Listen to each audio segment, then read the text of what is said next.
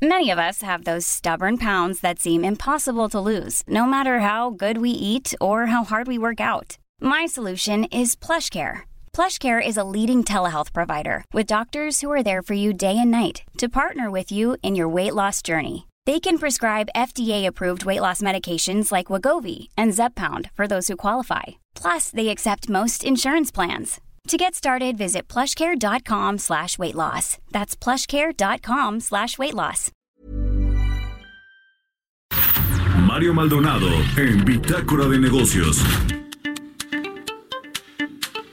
Bueno, pues sobre este asunto de lo que pasa en la economía y en los mercados financieros a nivel global, este asunto del coronavirus, bueno, pues eh, la gran pregunta es si se requiere un plan económico de emergencia.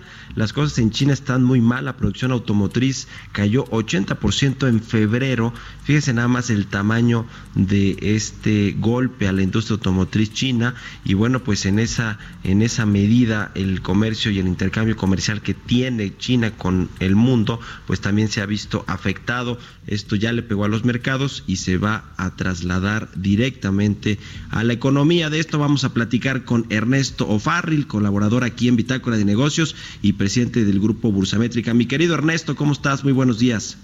¿Qué tal, Mario? Muy buenos días a todos. Pues escribías ahí en tu columna del financiero interesante sobre si requerimos o no un plan económico de emergencia pues en qué estamos aquí en México y en el mundo, porque si bien se ha tomado algunas medidas eh, por parte de los bancos centrales, los ministros de finanzas o la Secretaría de Hacienda, en el caso de México, pues el asunto está, está muy complicado. Sí, bueno, porque está coincidiendo en el tiempo la crisis del coronavirus, que implica una interrupción en, los suministros, en las cadenas de suministros a nivel mundial, y obviamente nos pega en toda la cuestión manufacturera, y también nos pega en el turismo.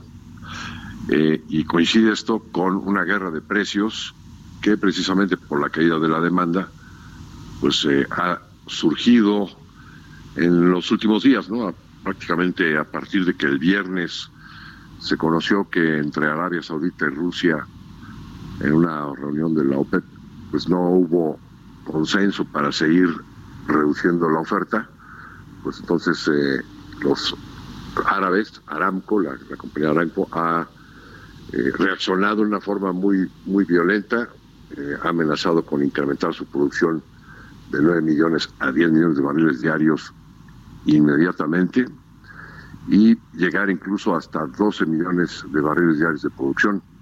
O sea, pues eh, incrementar en 3 millones de barriles diarios la producción a nivel global, pues es un eh, tiro de gracia, ¿no? Para los precios.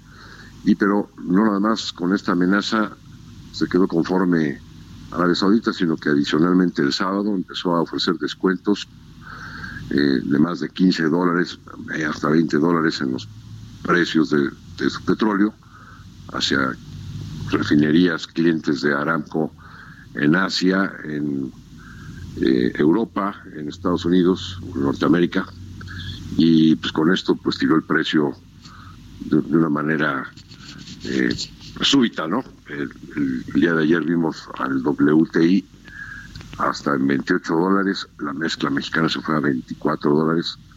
Hoy están teniendo los, los precios de los crudos eh, una recuperación de 9% en lo, que, lo que estoy viendo ahorita en la pantalla, pero bueno, pues la baja fue de 30% más, ¿no?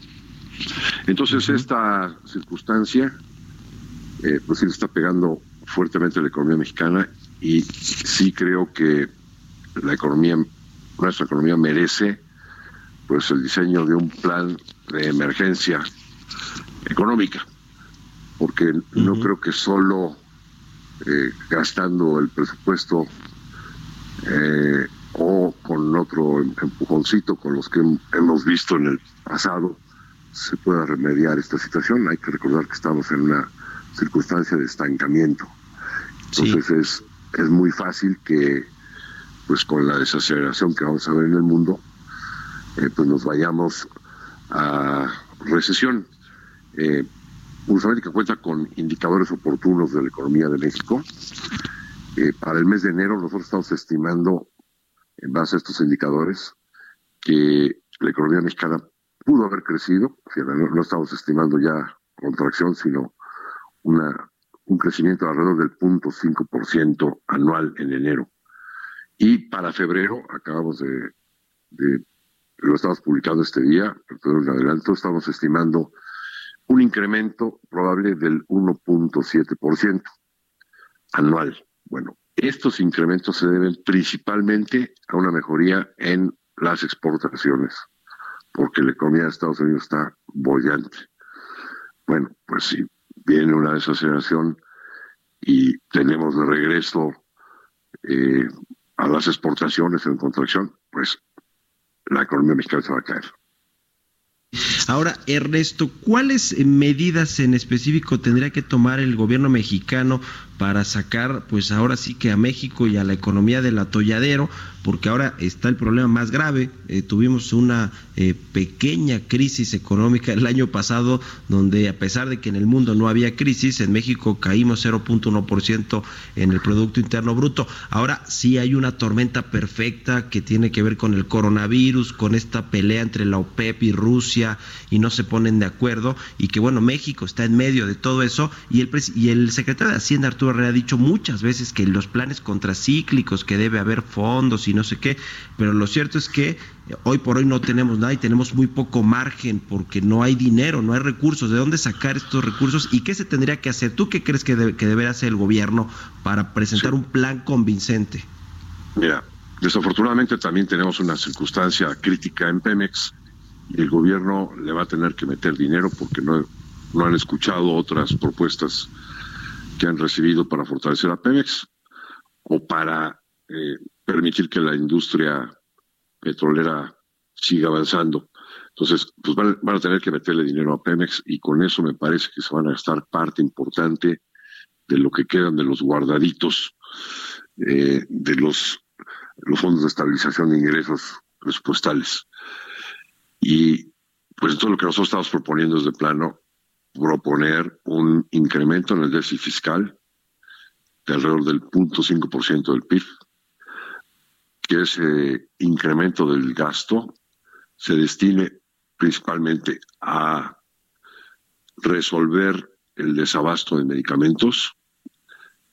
Calculamos que eso podría eh, ocupar más o menos un 10% de este incremento del gasto y el 90% restante destinarlo a proyectos de inversión que fueran acompañados de inversión del sector privado para potencializar esa inversión del gobierno. Por ejemplo, hay X proyecto donde el gobierno pues, tiene que invertir mil millones. Bueno, pues podría invertirlos en un proyecto en coinversión con el sector privado que podría meter a ese mismo proyecto, por ejemplo, dos mil millones.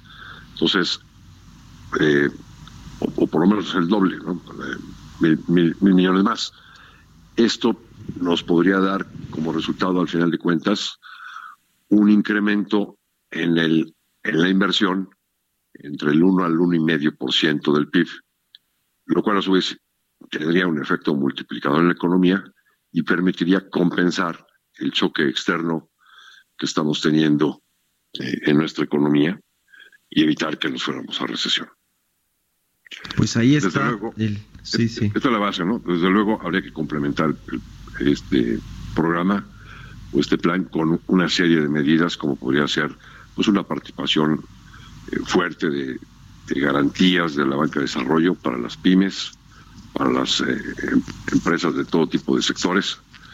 Eh, también se podría pensar en eh, pues cómo hacerle para que eh, sea más atractiva la, y, más segura la inversión en el sector de energía en, nuestro país. Hay muchos proyectos que podrían ser interesantes. Eh, y desde luego fortalecer el Estado de Derecho,